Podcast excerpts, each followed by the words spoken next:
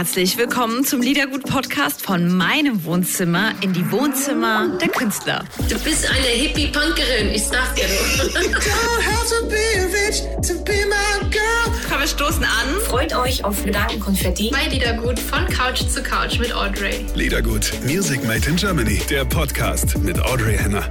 Hallo ihr Lieben und herzlich willkommen zum Liedergut Interview Podcast. Zieht euch ordentlich an, setzt euch hin und seid bereit, eine Platte schön, ordentlich, mit Zeit und Wertegefühl mal durchzuhören. Herzlich willkommen. Marius Müller-Westernhagen ist mein Gast heute. So, ihr Lieben, herzlich willkommen, lieber Marius Müller-Westernhagen hier bei Liedergut Music Made in Germany. Oh, vielen, vielen Dank.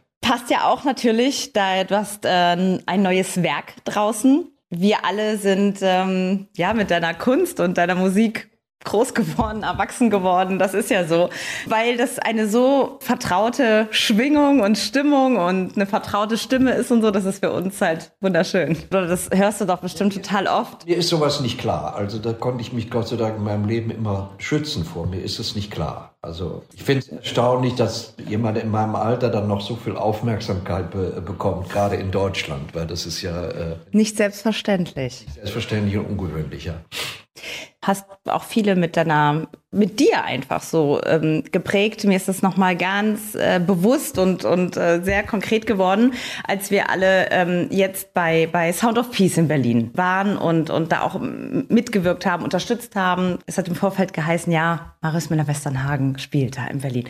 Und jeder hat natürlich super gehofft, du, du singst Freiheit und kommst auf die Bühne.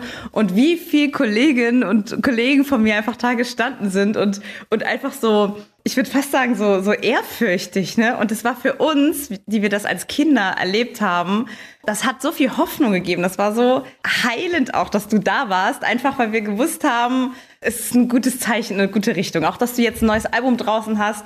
Also ich spreche mal für, für meiner Generation, die wie gesagt da so ein Jugendding auch noch mit haben. Für uns bedeutet das halt total viel, dass du auch jetzt gerade wieder da bist. Du bist doch noch sehr jung. ja, aber ja, trotzdem, du bist äh, bei uns im, im Herzen und im Ohr immer gewesen. Lieber Marius, dein neues Album heißt das eine Leben und das ist ein Werk, was sich sehr vertraut anhört und trotzdem neu. Und das war sehr schön, das zu entdecken. Diese Funktion sollte ein Album ja eigentlich haben auch. Ne? so ein bisschen untergegangen, weil alles so und sich so auf, auf Singles äh, konzentriert und fokussiert und die Aufmerksamkeit der, der Hörer halt gelitten hat, weil wir einfach äh, so einer Manipulation auch und, unter, unterliegen und so ein bisschen vergessen haben, wie wertig sowas auch sein kann, sich in Ruhe mal hinzusetzen und was konzentriert anzuhören. Dazu ist Musik ja eigentlich auch da. Es ist ja also jedenfalls in meinem Verständnis ist es nicht nur dazu da, als Hintergrundmusik zu laufen und, und äh, zur reinen Berieselung. Ich glaube schon, dass es eine Funktion haben sollte, weil das ist die, Musik ist ja wirklich die, die, die Kunst, die, die es schafft, auch Emotionen, Botschaften zu vermitteln und die Kunst, die direkt zur Seele geht. Und das ist eigentlich Seelenessen. Das darf man nicht vergessen. Ähm, hast du dir das bei äh, deinem neuen Werk jetzt auch so, habt ihr euch bewusst entschieden zu sagen, nee, wir machen das, wir machen das doch ein bisschen anders. Vielleicht lädt es ja zum Durchhören ein. Na, das ist, also ich versuche einfach auch die, diese, diese Kunstalben zu machen, hochzuhalten. Und das, äh, das fing ja mit, mit den Beatles an. Und das, dass man einfach ein Album als Werk gesehen hat und auch dem Album eine Dramaturgie gegeben hat. Also für mich ist zum Beispiel die Reihenfolge, der, der, der, die Abfolge der Songs auf so einem Album wichtig, weil das ist eine Komposition in sich selbst. Und das, das ist der Ehrgeiz und Gott sei Dank durch, äh, durch den äh, Erfolg, den, den ich hatte und das Geld, was ich verdienen konnte, kann ich mir einfach auch leisten, noch so genau im Detail zu arbeiten und äh, mich halt nicht darum zu kümmern und was ich nie gemacht habe und auch abwegig finde, zu denken, wem kann ich das dann hinterher andrehen. Äh, für mich ist eher so, wenn Leute es mögen und setzen sich damit auseinander, ist mir das eine, eine Riesenfreude. Und wenn sie es nicht tun, ist es aber auch nicht mein Problem. Deshalb würde ich meine Motive oder das, was ich schreibe, nicht ändern, weil ich in, in, nach meinem Verständnis sind Künstler nicht dazu da, Erwartungen zu erfüllen. Du hast ähm, eben auch gesagt, ach schön, dass das in meinem Alter ähm, noch so ist, ne, mit der Wertschätzung, dass man mich auch irgendwie gerne hört. Aber ich denke mir so, also wenn man Künstler ist und Kunstschaffender ist, dann, dann gibt's doch eigentlich ähm, kein Alter, oder? Man kann ja als Künstler nicht sagen, ich gehe jetzt in Rente oder, oder so. In Deutschland ist es so, ich weiß, dass zum Beispiel Johnny Cash und so, der wurde auch immer noch auf MTV gespielt und so. Und in Deutschland ist schon, schon eine gewisse wenn man auch immer sagt, ja, wie lange wollen Sie das denn noch machen? Ich meine, das geht nicht nur mir so, das geht auch in England, Künstlern so, aber in Amerika äh, hat, es gibt da einfach ein anderes äh, Selbstverständnis, genau wie in, in Frankreich zum Beispiel auch. Das gibt's bei uns nicht, sondern ich glaube, dass viele, viele sehr junge Leute, die, ich habe ja immer noch sehr, sehr viele junge Leute in Konzerten, aber mit dem Plattenbusiness ist es, ist es so eine Sache, man denkt, ja, ja, der ist aber jetzt schon, äh, weiß, weiß ich, über 60. Sie hören es einfach nicht mehr. Und ich weiß das von meiner Frau, die sehr viel jünger ist als ich, äh, bis sie in Konzerte geschleppt hat von Rolling Stones. Sie kennt natürlich die Rolling Stones, sie kennt auch Satisfaction und das, aber sie weiß gar nicht, wie großartig dieses, diese Band ist, weil sie gar nicht mehr auf die Idee käme, da ist ein neues Stones-Album, das höre ich mir mal an. Äh, das gleiche gilt für Fleetwood Mac und, und alles. Und ich finde auch, ich glaube, dass wenn, wenn du äh, das seriös betreibst und, und äh, den Ehrgeiz hast, immer noch wieder einen neuen Weg zu finden, dich zu verbessern, dich weiterzuentwickeln, kann man ja im Grunde nur besser werden und nicht schlechter. Ich war jetzt gerade, wo du sagst, auf ähm, dem Elton John Konzert letzte Woche. Und das, das war auch, das war wunderschön, diese Musik zu erleben. Das ist ein unglaublicher Pianist, bei weitem unterschätzt und auch äh, Kolleginnen von mir und auch Musikerfreunde, ähm, die, die alle um die 30, sage ich jetzt mal, waren und die waren so geflasht. Und das habe ich bis... Ist aber auch, dass, dass die äh, Leute dieser Generation, ich nenne das immer die goldene Generation, weil wir mussten alle lernen, wir haben in, in Clubs gespielt die ganze Nacht. Du lernst die Psyche eines Publikums dann auch kennen. Das war ein anderer Weg als heute. Heute gehst du in so eine Castingshow und bist da erfolgreich oder, oder sonst was. Du musstest richtig lernen, mit Publikum umzugehen und mit, mit Ablehnung umzugehen und mit Applaus umzugehen. Und äh, es war ja auch so am Anfang, dass du da zum Tanz gespielt hast. Du hattest ein Set, den spieltest du und dann musstest immer nach einer halben Stunde Pause machen, äh, damit Getränke verkauft wurden und dann wieder eine halbe Stunde. Und wenn du mit deinem Set durch warst, also 20, 30 Stücke, fing es wieder von vorne an. Und das ist natürlich eine, eine andere Schule gewesen und eine andere Einstellung. Ich verurteile das gar nicht, weil Leute der jungen Generation, die sind halt in dem Bewusstsein groß geworden und dieses Berühmtwerden und Reichwerden steht da an, an erster Stelle und wie man sich clever in so einem Business verhält. Das war für uns vollkommen illusionär, weil wir haben gar nicht geglaubt, jemals in ein Studio zu dürfen. Und wir haben die, die Englisch, englischen Bands und, und Amerika, die haben wir angebetet wie Götter, weil die konnten richtig spielen. Wie ist dein Album entstanden? Also wann? Das ist ja bestimmt auch, man hört es ja auch raus. Ähm, auch die Corona-Zeit hat ja was mit deinem neuen Werk gemacht. Also es ist ja auch, ähm, ja, setzt sich auch damit kritisch auseinander und es ist ein Stück Zeitgeschichte, so empfinde ich dein Album. Also ja. Äh, ich, ich saß in Cape Town fest in Südafrika und kam äh, nicht mehr raus also es durfte weder ein Flugzeug landen noch starten und äh, die, der Lockdown war sehr scharf. Man konnte noch nicht mal das Haus verlassen. Also wenn du einen Hund hattest, warst du wirklich äh, in Schwierigkeiten. Man durfte den Hund nicht ausführen.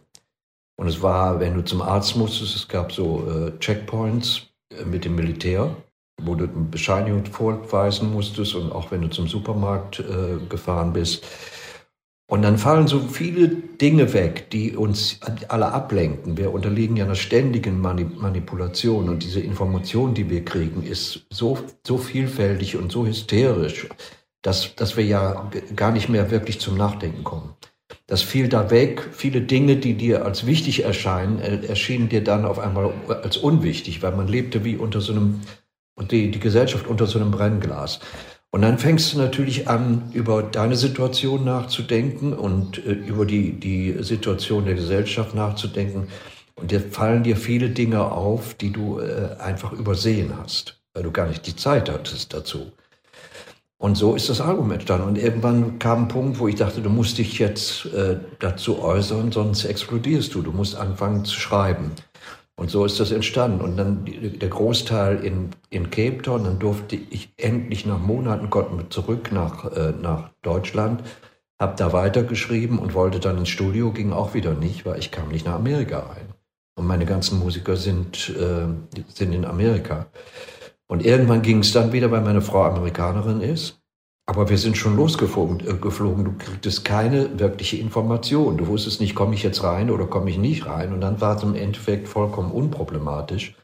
Und so ist das Album dann entstanden in, in mehreren äh, Sessions einfach. Und alle waren auch besonders beseelt. Wir waren ja nur vier Leute im Studio, also eine ganz kleine Gemeinschaft in so einer Art Isolation in Asbury Park. Da gibt's also sonst nichts drumherum. Da kannst du auch nicht viel machen, sondern muss sich da konzentrieren auf die Arbeit. Und jeder hatte so lange ja Schwierigkeiten. Die haben ja auch alle ewig nicht ins Studio gekommen, konnten nicht spielen. Die Touren waren abgebrochen. Und dann war eine, eine, besondere Intensität entstand da und eine besondere Lust auch und eine Leidenschaft, ein Album zu machen. Und das hört man, äh, glaube ich, teilweise auf dem Album auch. Dein, dein, dein Ruf ist ja so ein bisschen, dass du so wahnsinnig diszipliniert bist und sehr, äh, ja, demütig eigentlich auch. Musste das lernen in der, in der Schauspielerei, weil das, es geht ja nicht anders. Da wartet eine Riesencrew, du musst pünktlich sein, du solltest deinen Text können, äh, weil so erarbeitest du dir auch ein gewisses Standing. Also wenn du zwei Leute hast, die gleich genau äh, genauso gut sind und der eine ist diszipliniert äh, und der andere nicht und der eine ist höflich und und äh, und ein netter Kerl und der andere ist es nicht, dann nimmst, wirst du immer den nehmen, der der die Disziplin besitzt. Suchst du dir auch danach dein Team aus, was um dich rum ist? Ja, ich suche alles aus, ja, weil ich ich, mir war immer unverständlich, wenn Leute auf Tournee gehen und haben dann Lichtdesigner und kümmern sich dann nicht ums Licht, weil sie das nicht für wichtig halten. Für mich ist jede, das ist eine multimediale Geschichte. Für mich ist jede Kleinigkeit wichtig, ob das Coverdesign ist, ob das der Schrifttyp ist, wie das Licht ist, wie der Bühnenboden ist. Das ist alles ganz, ganz wichtig, weil eins ergibt das Ganze. Und ich muss mich da einfach drum kümmern. Das sehe ich als, als Verpflichtung an. Ist ein bisschen bescheuert vielleicht und wahnsinnig und bedeutet viel Arbeit, aber äh, für mich geht es nicht anders.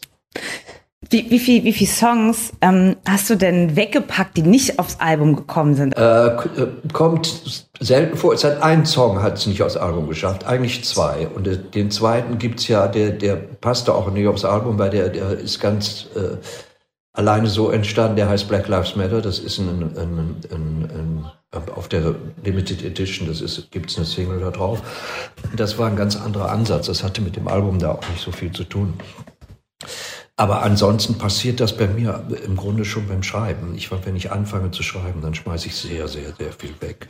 Bis ich dann meine, dass wirklich eine Stimme zu mir spricht und ich nur noch schreiben muss. Dann ist auf einmal so ein Fluss da, wenn ich Glück habe. Und das, äh, äh, das äh, ist eben auch Disziplin, besonders mit Sprache arbeiten. Ich habe das gesehen bei, bei Schriftstellern. Ich habe mal mit Günter Grass darüber gesprochen und er sagte, ich muss morgens, ich gehe morgens zum Schreiben und dann ist das mein Arbeitstag und dann mache ich eine Pause zu einer bestimmten Zeit und dann schreibe schreib ich weiter. Das ist eine ziemliche Quälerei, weil du suchst wirklich diese, diese, äh, diese, diese Stimme, die, die zu dir spricht. Und ich finde es auch furchtbar, wenn Leute sagen, ja, ich konnte heute gar nicht schreiben, mir fehlt die Inspiration. Das hat damit gar nichts zu tun. Du musst dich in, diese, in diesen Wahn bringen und versuchen, an dein Unterbewusstsein zu kommen. Und für mich funktioniert das so. Und manchmal besser und manchmal schlechter. Aber wenn man, wenn man äh, das so viele Jahre macht, dann weiß man auch immer, ob, äh, ob das, was man gemacht hat, einen gewissen Wert hat, Wert hat oder nicht. Ist es bei dir dann auch so, dass die Songs zu dir kommen oder der Text zu dir kommt? Ja, es passiert etwas, was du dann passieren lassen musst. Das ist in der Schauspielerei genauso. Weil es hat, deshalb ist auch dieses Wort Schauspieler so idiotisch, weil du spielst nicht, sondern du versuchst die Fähigkeit zu entwickeln, jederzeit alles immer wieder zu durchleben, wirklich zu durchleben. Jedes Mal, wenn du einen Song singst, den du auch schon hundertmal gesungen hast, immer wieder diesen Song und den Text, was du sagen willst, die Musik, die du geschrieben hast, zu empfinden mit allem, was du hast. Und da tut es dann auch, dann, dann kann, das kann wehtun. Da musst du da hingehen, wo es wehtut. Es hat mit Show in, in der Art und Weise, wie ich das begreife, nichts zu tun, sondern es ist eher so ein Seelenstriptease. Du, du öffnest dich und zeigst deine Seele. In Berlin zum Beispiel, das hatte einfach eine besondere Atmosphäre. Und ich habe diesen, diesen Song ja geschrieben vor vielen Jahren, der hatte auch nichts mit, mit irgendetwas zu tun, mit der Mauer oder so. Und er hat dann diese Bedeutung bekommen. Und für viele Leute eine, eine, äh, in meinem Sinne eine sehr positive Bedeutung, womit ich auch nichts zu tun habe. Aber in dem Augenblick bedeutet er Menschen viel und damit würde ich immer sehr vorsichtig umgehen und das nicht inflationär behandeln. Ich hasse es immer, wenn Menschen solche Songs schreiben, aus welchen Gründen auch immer und, und meistens auch durch Zufall und treten dann überall immer wieder auf. Jede, jede Charity, überall kommen die und singen äh, dann in ihr, ihr Freiheit. Und das habe ich immer abgelehnt und nie gemacht. Aber an dem, an dem Tag, und da lief alles anders, als ich es eigentlich bevorzuge. Ich wurde zwei Tage vorher angerufen. Kannst du nicht mal eben, ich war am Abend vorher da und es war wie so ein Festival in den 60ern. Mir haben nur noch Hunde gefehlt, die über die Bühne liefen und Babys gestillt. Es war wirklich ziemlich chaotisch. Ich hatte das Gefühl, ich muss das. Ich habe und das, das geht mir oft so. Also bei Kunst kommt ja nicht von können, das kommt von müssen du musst dann etwas tun. Und ich hatte da das Gefühl, obwohl mir alles widerstrebte, ich habe da mit einem Pianist gespielt, mit dem ich noch nie gespielt habe, habe meine Background-Sänger kurz angerufen und gesagt, könnt ihr vorbeikommen? Und äh, da, da hatte ich dieses Gefühl. Und dann war auch diese Atmosphäre da. Und außerdem war mir vorher oft von vielen zu viel Gejammer. Ach, ich bin ewig nicht aufgetreten und ach, herrje, und es ist alles so schrecklich. Für mich ging es aber darum, was du vorhin gesagt hast, deshalb freut mich das wahnsinnig, dass du das gesagt hast. Für mich ging es darum, diesen Kampf der Ukrainer, ihren, ihren, ihren Willen, ihr Land zu verteidigen, das zu feiern und ihnen Kraft zu geben, ihnen Hoffnung zu geben. Darum ging es für mich an dem Abend und nicht zu jammern, wie schrecklich alles ist und wie schwer das doch für mich war, so lange nicht auf der Bühne zu stehen. Weil vollkommen unwichtig. Marius Müller-Westernhagen ist zu Gast bei Lieder Good Music Made in Germany. Wir reden gerade über den Abend in Berlin bei Sound of Peace und ähm, danach habe ich mit unendlichen Künstlerinnen und Künstlern gesprochen und was wirklich so schön war, was war dein Highlight oder wie hast du das empfunden? Und alle auch natürlich das gesagt und dann gesagt, Marius Müller-Westernhagen. Die haben alle gesagt, wie die, weißt du, es war einfach so süß, ob das ein Joris war oder die Jungs von The Boss House oder ich, Steffi von Silbermond. Wahnsinnig, weil man denkt ja immer, man hat im fortgeschrittenen Alter hat man nicht den Respekt. Aber ich habe das da auch empfunden. Die waren alle so äh, ja, wahnsinnig respektvoll und, und haben sich gefreut, dass ich da war. Und so. Ich kenne das ja aus der Zeit in den 90ern oder so, wo er nur gehasst wurde und geneidet wurde und ich habe das nie verstanden.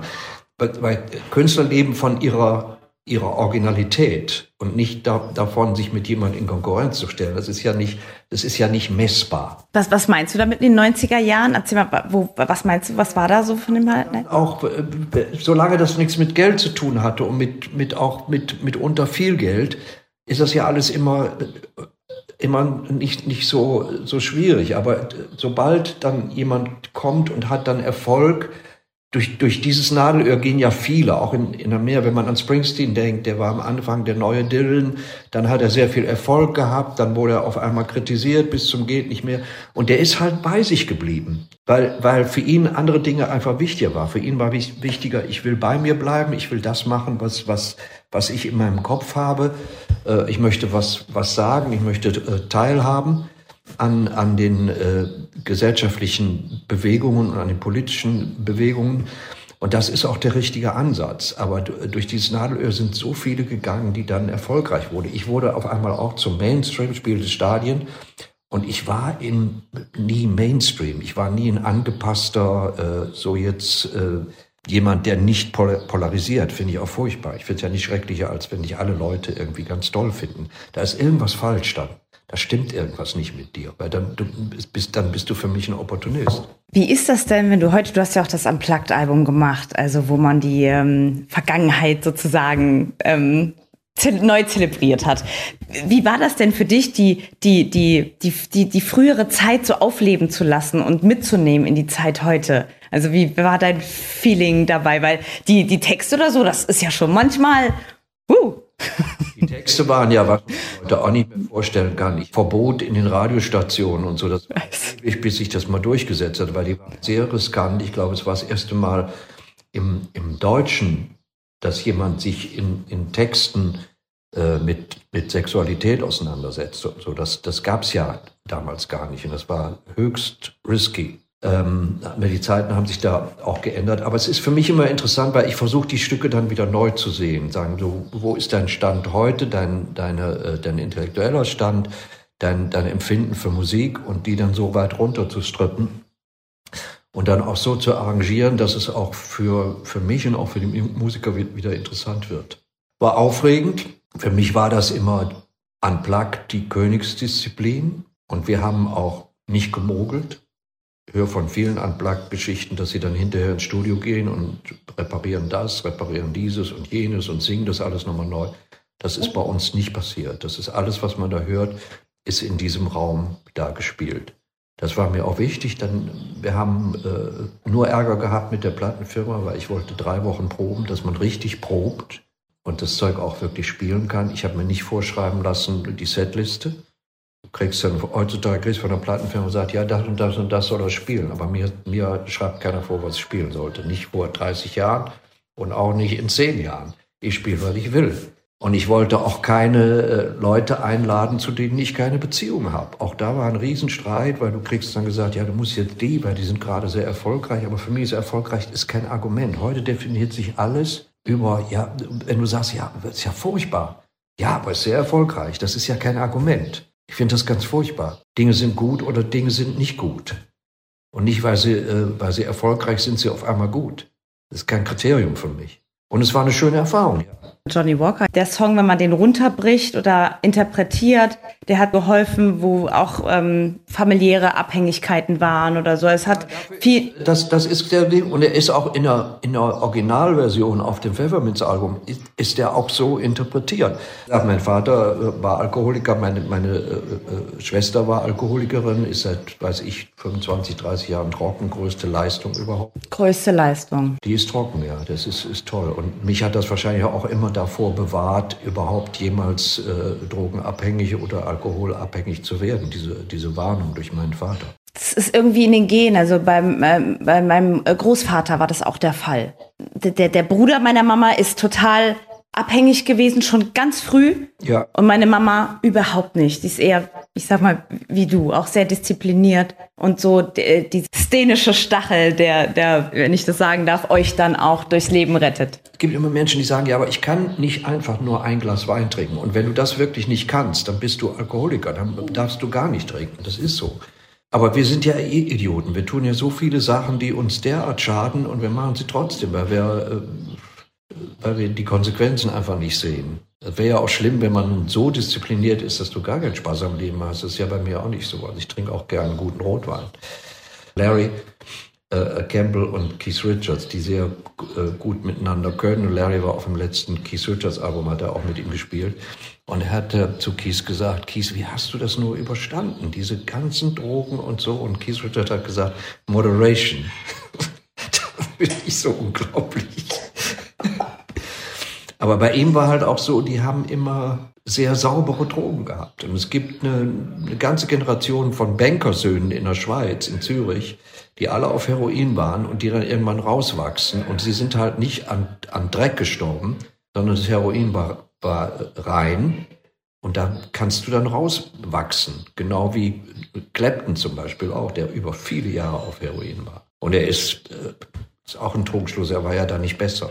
Heute genauso guter Gitarrist, wie er war unter Heroin. Ich hatte ähm, letzte Woche ein Konzert mit, mit dem Alvaro Soler in Italien und das ist so, da kommt so eine, Wehr, so eine Energie, so ein Austausch direkt. Ne? Und in Deutschland ist es manchmal so, erstmal so einseitig. Es kostet wahnsinnig viel Kraft und man muss den deutschen Publikum das die, die Erlaubnis geben, komm, feiert, steht auf, kommt zu mir. Man muss es erst irgendwie so viel investieren, bevor was zurückkommt. Weißt du, was er meint damit? Ja, ich weiß genau, was der meint. Und die, die Leute wissen halt auch nicht, äh, wenn du auf die Bühne gehst. Und ich habe mein, mein äh, letztes, letztes Stadiontournee, wo ich mich ja dann entschlossen habe, ähm, aufzuhören mit Stadien, weil ich den Anschein hatte, ich bewege mich von mir weg. Also Dinge werden zu wichtig und andere Dinge die mir wichtig sind, gehen unter. Wenn du rausgehst, und das waren 110.000 Leute, da kommt eine Energie hoch und die, die Projektion ist auf dich, das muss man aushalten können. Das muss man aushalten können und du hast eine Riesenverantwortung, das muss man auch steuern können. Und du, sie erwarten ja von dir, dass du ihre Batterien auflädst. Das kostet irrsinnig viel Kraft. Man kann es aber nicht vermitteln, weil wie viele Leute sind je in ihrem Leben auf eine Bühne gegangen und standen vor Tausenden von Leuten? Gibt's ja nicht so viele. Aber wenn du das ernsthaft betreibst und du auch den Ehrgeiz, das alle zu erreichen und jeden auch zu berühren, ist, ist das harte Arbeit. Auf der anderen Seite halte ich es aber auch, äh, ist fast Gotteslästerung, wenn du, wenn du für die Dinge, die ich erleben durfte und erlebt hast und bekommen hast, äh, da nicht dankbar bist. Also dass diese, diese Dankbarkeit ist in mir seit sehr, sehr, sehr langer Zeit. Also es gibt nichts, worüber ich mich da äh, beschweren würde.